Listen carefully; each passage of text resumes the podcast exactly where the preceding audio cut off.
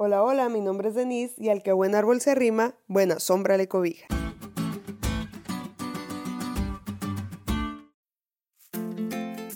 Ayer fuimos al evento del que te mencionó el pastor Witty. Mi hermano y su mejor amigo dejaron las llaves del carro en la cajuela y obviamente no lo podíamos abrir. Lo primero que hicieron fue observar el lugar de los hechos.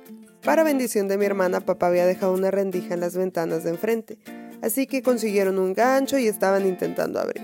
Llegó mamá, llegó un hermano, llegué yo, llegó mi novio y de pronto ya éramos 11 personas interviniendo. Logramos abrir el carro, pero ¿qué crees? El problema estaba resuelto a medias. La cajuela solo se abre con el control de la llave. Tratamos de quitar los asientos y no se podía si la cajuela no estaba abierta. Ahí estuvimos por más de una hora y nada. Hasta que un jovencito dijo, pues hay que orar.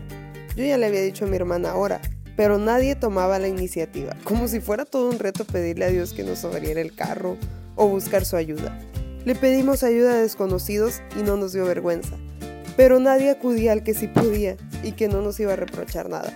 Ya sin muchas esperanzas, algunos abandonaron el barco. Ya se estaba acabando el evento y el miedo empezaba a preocuparnos. Así que alguien dijo, ya hay que orar y oramos.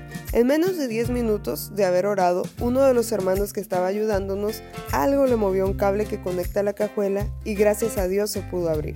De hecho creo que intentó volver a abrir la cajuela con el cable, pero ya no se pudo. Claro que fue Dios. A diferencia nuestra, Daniel no esperaba tener el agua al cuello para buscar a Dios. Su vida era un continuo caminar con Jehová. Por eso, cuando enfrentaba una situación compleja, orar era su primera opción. No buscaba respuestas en Wikipedia o pedía consejos a todo el mundo. Sin dudarlo, siempre acudía a su creador. Daniel 10 habla de un periodo de aflicción que Daniel pasó. No nos dice los motivos, pero una intercesión tan ferviente muy probablemente estuvo motivada por la situación de los judíos que acababan de regresar de Babilonia a Palestina. Por Esdras sabemos que enfrentaron una fuerte oposición al intentar reconstruir el templo. A estas alturas Daniel habrá tenido algunos 90 años y no pensaba retirarse o en que ya había servido tanto tiempo a Dios y era su turno de descansar. Así que persistió en la oración durante tres semanas completas antes de recibir una respuesta de Dios. Estaba intercediendo por un pueblo que se encontraba a 1600 kilómetros de distancia. Dejó su comodidad para estar en sintonía con Dios y escuchar respuestas que pudieran ayudar a sus hermanos, y nosotros ni siquiera nos atrevíamos a hacer una oración. Aún en las cosas más pequeñas necesitamos siempre el favor de Dios. Él está atento como un Padre amoroso. No dejemos de orar los unos por los otros, porque la oración eficaz del justo puede mucho.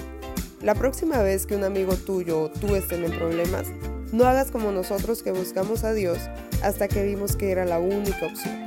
Que siempre tu primera búsqueda sea Jehová, porque el que a buen árbol se arrima, buena sombra le cobija. ¿Te diste cuenta lo cool que estuvo la lección?